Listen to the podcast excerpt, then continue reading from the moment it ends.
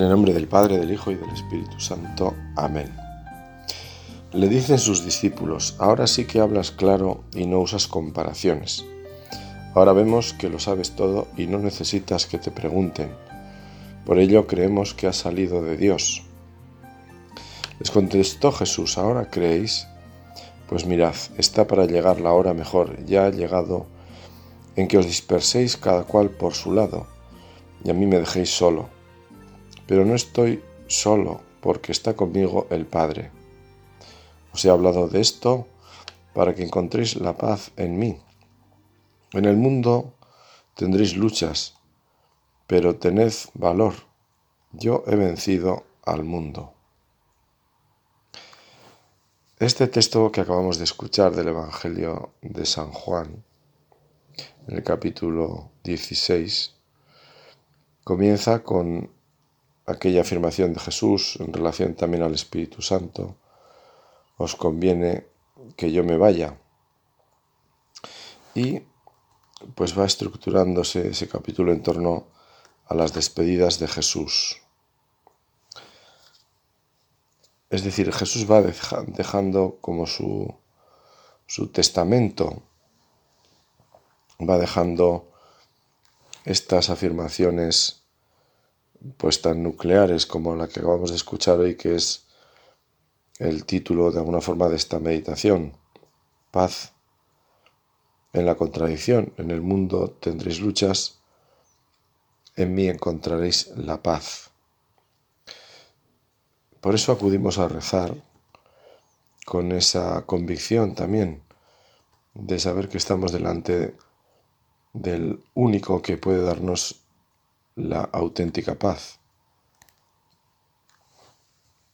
La paz os dejo, mi paz os doy, no la doy yo como la da el mundo.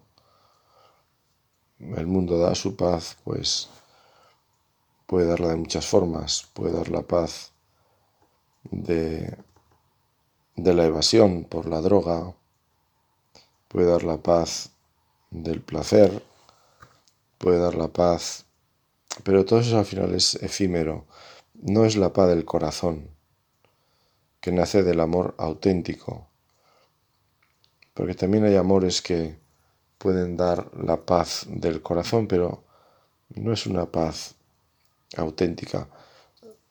Tenemos que discernir, distinguir, se nos tiene que hacer ese, con perdón, olfato para distinguir la auténtica paz. Yo creo que en el fondo todos tenemos esa, esa experiencia porque al final somos imagen de Dios y todos somos en eso iguales. Y entonces aquellas ya repetidísimas palabras de San Agustín, nos hiciste Señor para ti y nuestro corazón anda inquieto hasta que descansa en ti.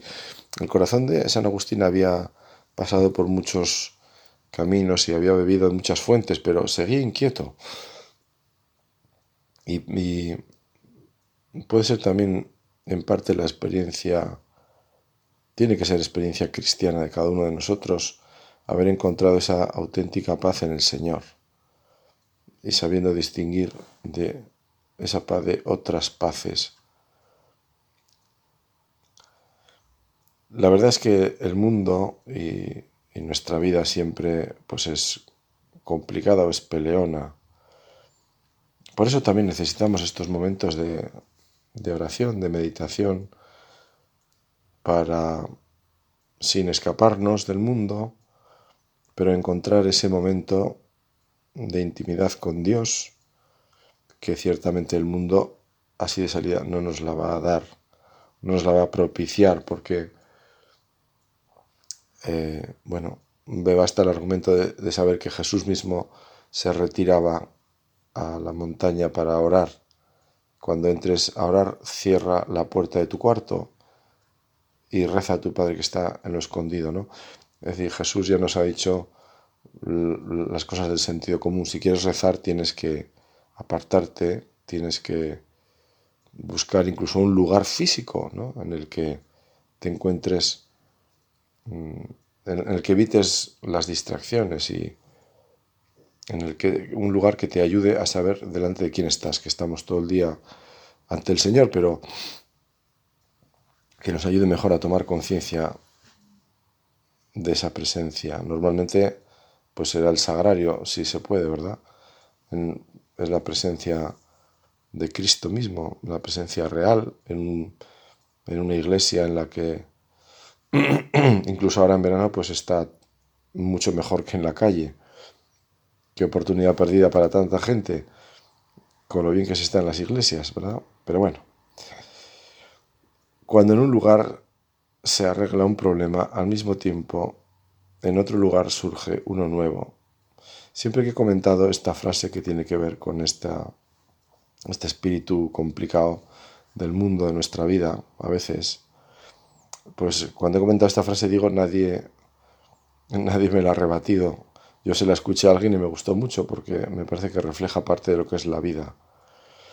en la vida siempre hay problemas, a veces coinciden en el tiempo y también sabemos que, pues decimos, lo dice la sabiduría popular, no hay mal que 100 años dure, al final las cosas terminan por pasar, igual que pasaremos nosotros, pues también pasan los problemas y las cosas que a veces nos abruman, bueno, pues eso también pasará.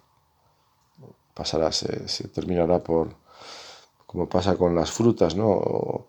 quizás se pudre si se deja estar ahí, o, bueno, se corta, se limpia y se arreglan las cosas. La condición humana supone aceptar las contradicciones, no, no, no podemos huir de, de las dificultades, no podemos escaparnos son y forman parte de nuestro día a día. Será raro el día en el que uno diga, yo no he encontrado una sola contradicción. Yo hoy todo ha sido no como esperaba, sino mucho mejor de lo que esperaba. Eso solo puede ocurrir si uno espera un día calamitoso. A partir de ahí puede que diga, oye, pues realmente este día, pero porque preveía yo nubarrones y líos por todos los sitios, ¿no? Pero si no, siempre hay pues pequeñas un pequeño dolor físico, un disgusto por una mala noticia, una decepción, el puro cansancio del día a día, bueno, la vida con sus luces y sus sombras. Por eso, eh, buscar esa paz en la contradicción es, en el fondo, vivir sin que las adversidades me puedan. Es como ocurre con los salmones nadar contracorriente. Y no solo nadar contracorriente, sino precisamente en esa contracorriente, en ese ambiente contrario, es donde realmente respiro. No porque me guste el ambiente contrario, sino porque es el que hay. Y es en el que yo puedo manifestar la fidelidad al Señor. Jesús dijo, bienaventurados los que crean sin haber visto. Jesús dijo, bienaventurados cuando os persigan, cuando... es decir, el Señor en esa contrariedad, en esa dificultad, valora las cosas. Ciertamente hay muchos libros de, este género de vivir en paz y equilibrio, en armonía. Eh, bueno, Buda mismo afirmaba que el sufrimiento nace porque no podemos conseguir lo que deseamos, por lo tanto, eh, él plantea, bueno, pues no deseemos y, así no sufriremos.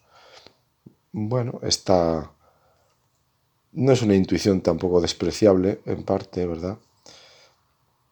Pero, eh, por otra parte, todas esas corrientes de pacificación interior, por llamarlas de alguna forma, de armonía, de equilibrio, eh, presentan la imagen al menos es mi opinión, de un adulto como encontrándose a sí mismo en contacto con la naturaleza.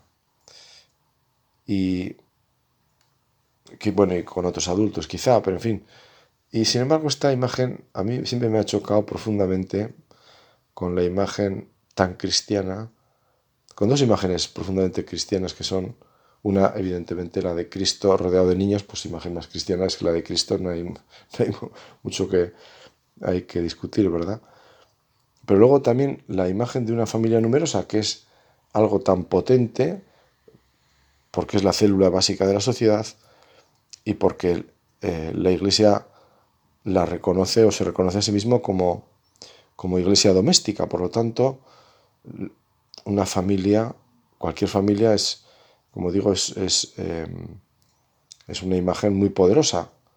Es eh, una de las. es el, camino, quizá, ¿no? El primer camino, ciertamente que sí, para, para descubrir a Dios, el amor de Dios. Esto lo entendemos y lo consideramos mucho el Día de la Sagrada Familia. Dios se hizo hombre y quiso crecer en el seno de una familia, con una madre y con un padre, aunque fuera su padre legal solamente.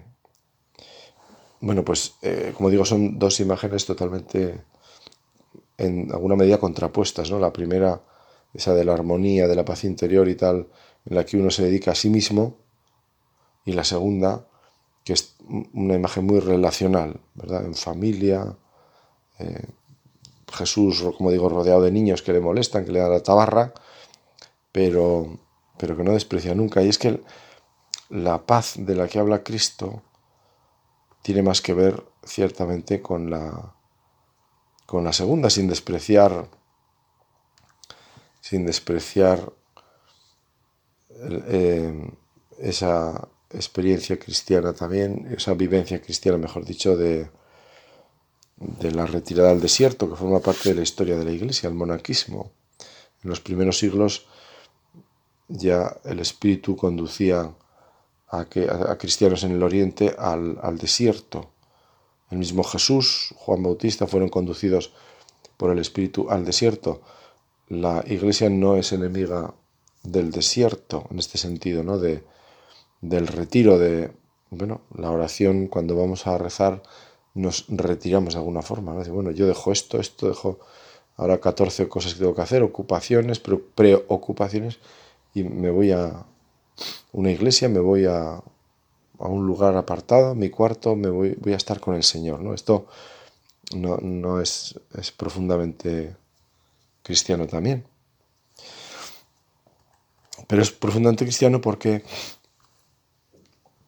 está en, relación o está, digamos, apuntando hacia la fraternidad.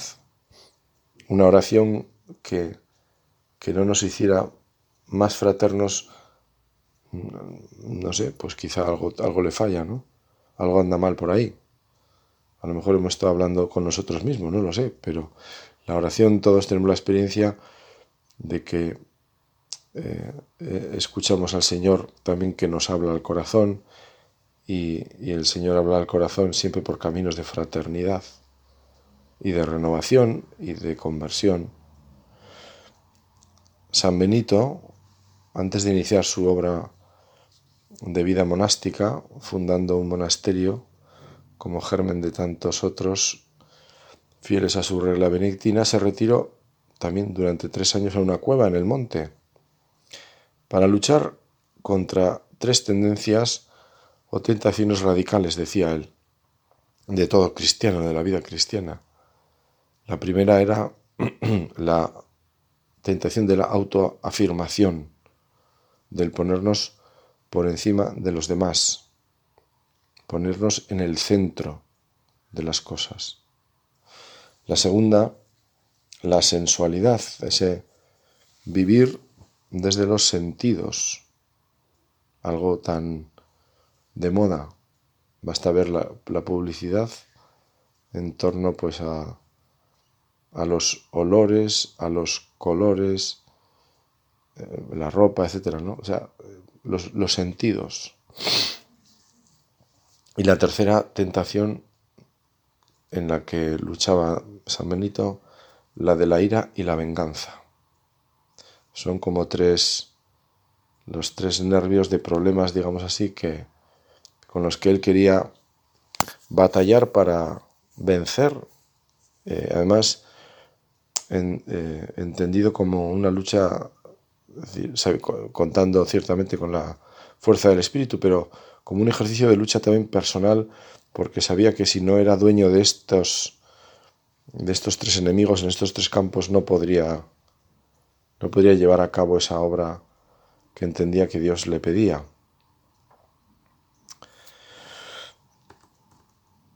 Levantando los ojos hacia sus discípulos les decía, Bienaventurados los pobres, porque vuestro es el reino de Dios.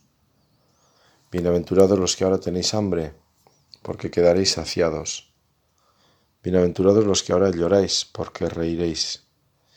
Bienaventurados vosotros cuando os odien los hombres y os excluyan y os insulten y proscriban vuestro nombre como infame por causa del Hijo del Hombre. Alegraos ese día y saltad de gozo, porque vuestra recompensa será grande en el cielo. Eso es lo que hacían vuestros padres con los profetas. Pero hay de vosotros los ricos, porque ya habéis recibido vuestro consuelo. Hay los que estáis ya saciados, porque tendréis hambre, los que ahora reís, porque haréis duelo y lloraréis. Ay si todo el mundo habla bien de vosotros. Eso es lo que vuestros padres hacían con los falsos profetas. Aquí vemos la paz, podemos decir así, que el mundo da con la riqueza, con la hartura de las cosas materiales, con el pasárselo bien, sin más, o la consideración de los demás. Y sin embargo Jesús, por delante de estos cuatro caminos, de estas cuatro metas, pone un ay, ay sí, lo tuyo es esto, porque ya ha sido pagado aquí. Sin embargo, le da la vuelta en las bienaventuranzas, si tienes hambre, si ahora lloras, si la gente te, te proscribe, te insulta. Es curioso porque la, la paz se vive justamente en esa dificultad. El Señor es consciente de que cuando nos llama a vivir la paz, nos va a llamar a vivir la paz en esa dificultad. Y es una paz muy especial, muy especial.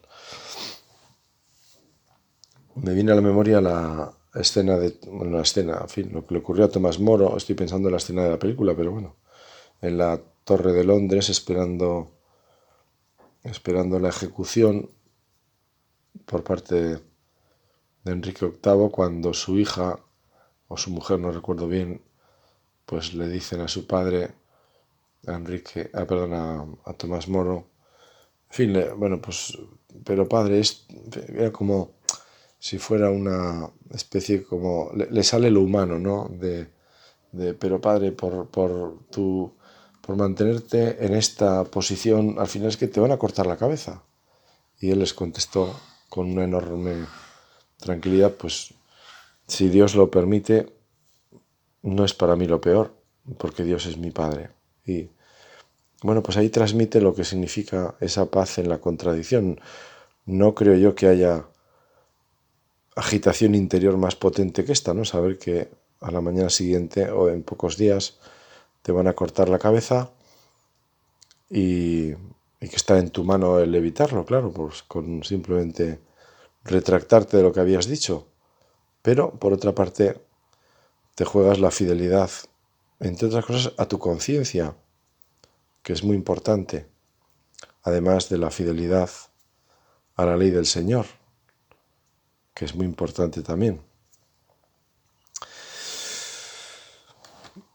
El Papa Francisco, hablando de este texto, hacía referencia a que se rinde este culto de idolatría al dinero, que en el fondo es un olvidarnos de los demás y pensar en nosotros mismos. El Papa llama, llamaba a los jóvenes en, el viaje a Brasil con mucha fuerza hacer eh, un programa que decía él en frase que los jóvenes puedan entender mejor, quizá revolucionario. Los cristianos tenemos algo muy lindo, decía el Papa, una guía de acción, un programa, podríamos decir, revolucionario. Y es verdad, es una auténtica revolución, pero una revolución de corazón y, y que empieza por el propio corazón. La conversión empieza por uno mismo. San Juan Bautista se retira al desierto, pero comienza eso, por retirarse él antes de llamar a la conversión. Meditando este, este Evangelio con el que comenzamos este, este tiempo, es lo que le pedimos al Señor, ese siempre deseo de, de conversión primero personal. Señor, primero yo, que esto empiece por mí. Esa paz que tú nos dejas, esa paz que tú nos das, esa paz que tenemos que pedir, que es fruto del Espíritu, tengo también yo que esforzarme por ella. No me va a venir así sin más. Tengo que poner de mi parte, como han puesto San Benito, San Juan Bautista, como han puesto tantos hombres y mujeres que de verdad se han empeñado en vivir en esa paz en medio de las contradicciones, pero que han tenido pues ese, esa determinación de tener tiempos para rezar, de acercarse al sacramento de la confesión, de llevar una vida pues sobria, sin dejarse, entre comillas, contaminar pues por este deseo de consumir en esta sociedad nuestra que por consumir consume hasta noticias, ¿no? Somos consumidores hasta de noticias, del usar y tirar. Bueno, pues este vivir con más sencillez, valorar las cosas, justamente las que no se compran con dinero por encima de las que se pueden comprar con el dinero. Bueno, todo esto, como digo, que supone un, pues un empeño también particular y una, una determinación de vivir también distinto en algunas, en algunas, cuando toca, ¿no? Es así, un cristiano tiene también que distinguirse cuando toca. Pues bien, es lo que le pedimos al Señor en esta mañana, esa paz, esa paz. Danos, Señor, tu paz. En el mundo, dice el Evangelio de Juan, tendréis luchas, pero tened confianza. Yo he vencido al mundo. Y la victoria de Jesús sobre el mundo, que ilumina lo que tienen que ser nuestras victorias, pues ya sabemos cómo fue la victoria de la cruz. Jesús venció con la cruz. Jesús venció con el silencio, Jesús venció con el perdón. Jesús venció ofreciendo su vida por todos. Por lo tanto, yo estoy llamado también a hacer de mi vida una ofrenda. Y una ofrenda quiere decir a, entre comillas, perder mi vida, a, a consumir mi existencia, lo cual significa algo tan real como lo que decía Jesús, si alguien te requiere para caminar una milla, es decir, si te piden un favor, te están pidiendo tu tiempo. Si, te, si alguien te llama es porque te, es que te quiere coger el tiempo. Bueno, pues mi tiempo no es mío. Aunque yo ponga por delante el mí, pues es tiempo de Dios también. Tengo que verlo así. Este es un tiempo de encuentro con Dios porque el que me llama en el fondo es el Señor, aunque me llame fulanito de tal o menganito de cual, pero es el Señor. Tengo que ver ahí el rostro del Señor.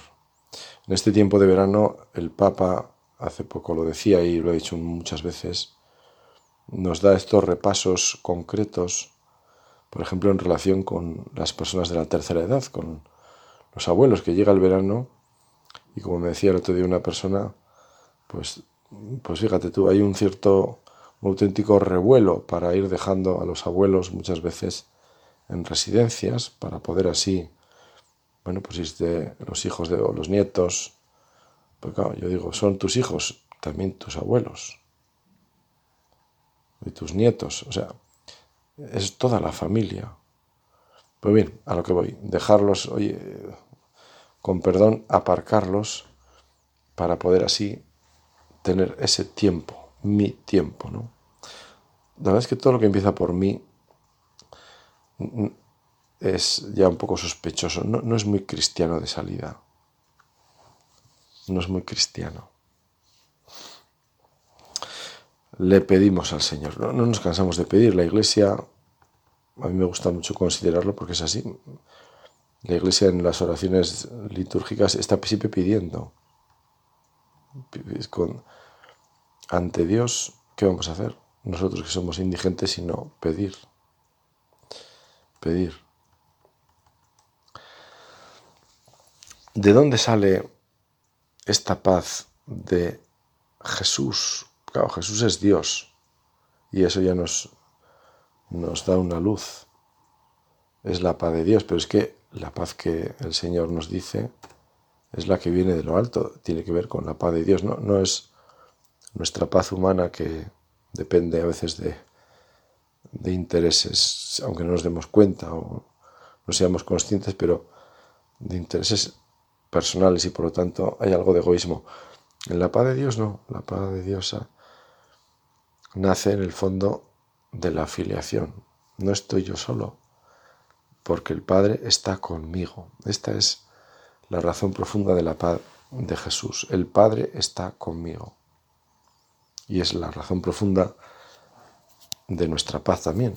El Señor está conmigo.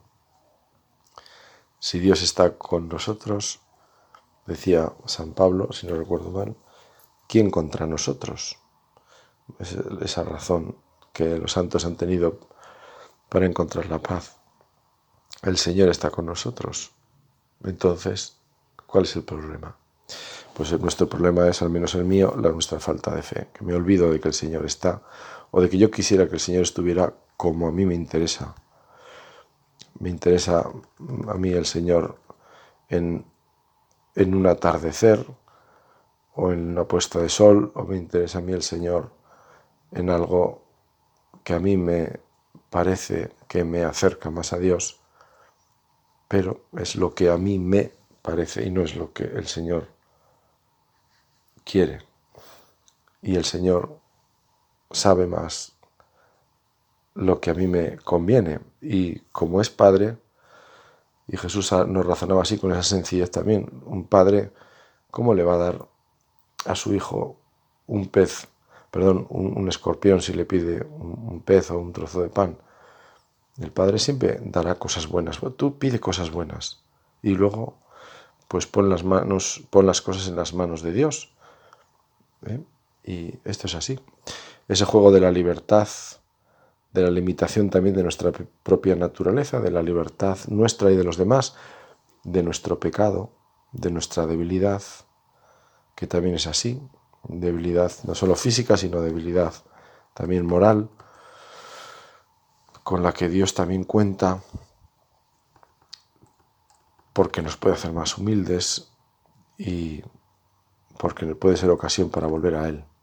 Y así tenemos que ver todas las cosas, como una ocasión de volver al Señor, pase lo que pase. Eso es lo que en el fondo nos, nos tiene que dar la alegría y la paz.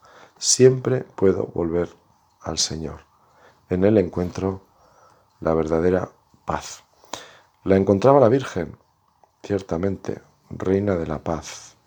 Pues allá terminamos encomendándonos, encomendándole nuestro día y sobre todo nuestro corazón, lo más delicado que tenemos lo más maravilloso, lo más complicado también, allí donde el Señor puede poner lo que nosotros en el fondo no podemos poner. Eso que descubrió San Agustín, nuestro corazón anda inquieto hasta que descanse en ti, ojalá que el Espíritu Santo nos ilumine para que tengamos también esa experiencia de haber descubierto que solo en el Señor descansamos. Santa María de la Paz ruega por nosotros.